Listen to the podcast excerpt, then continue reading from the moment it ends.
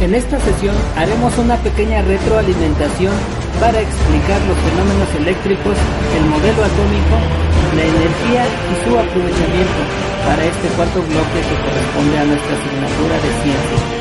Comenzaremos por describir los temas que corresponden a nuestro cuarto bloque y que están contenidos en este mapa conceptual que en este momento voy a describir. Puede decirse que la química nace como ciencia a finales del siglo XVIII y principios del siglo XIX, con la experimentación cuantitativa de numerosos procesos químicos por Lavoisier, por Proust y por John Dalton. Tuvieron que pasar 20 siglos para que un químico inglés llamado John Dalton retomara las ideas de Demócrito y publicase en 1808 su famosa teoría atómica. La materia no es continua, sino que está formada por partículas indivisibles llamadas átomos, entre las cuales no hay nada, solo existe un vacío.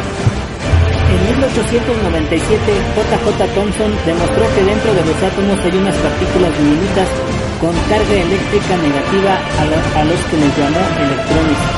De este descubrimiento dedujo que el átomo debía ser una esfera de materia cargada positivamente, cuyo interior estaban incrustados los electrones. En 1911, Ernesto Rutherford demostró que los átomos no eran macizos, como se creía con antelación, sino que están vacíos en su mayor parte y en su centro hay un diminuto núcleo. Dedujo que el átomo debía estar formado por una corteza con electrones girando alrededor de un núcleo central cargado positivamente.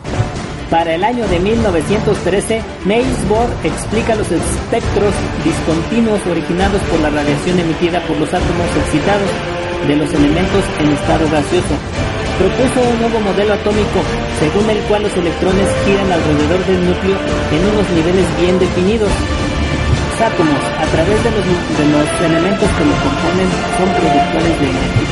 Existen varios tipos de energía, entre ellos podemos mencionar a la energía solar, a la energía mecánica, a la energía eléctrica, a la energía eólica, a la energía nuclear, a la hidroeléctrica, entre otros.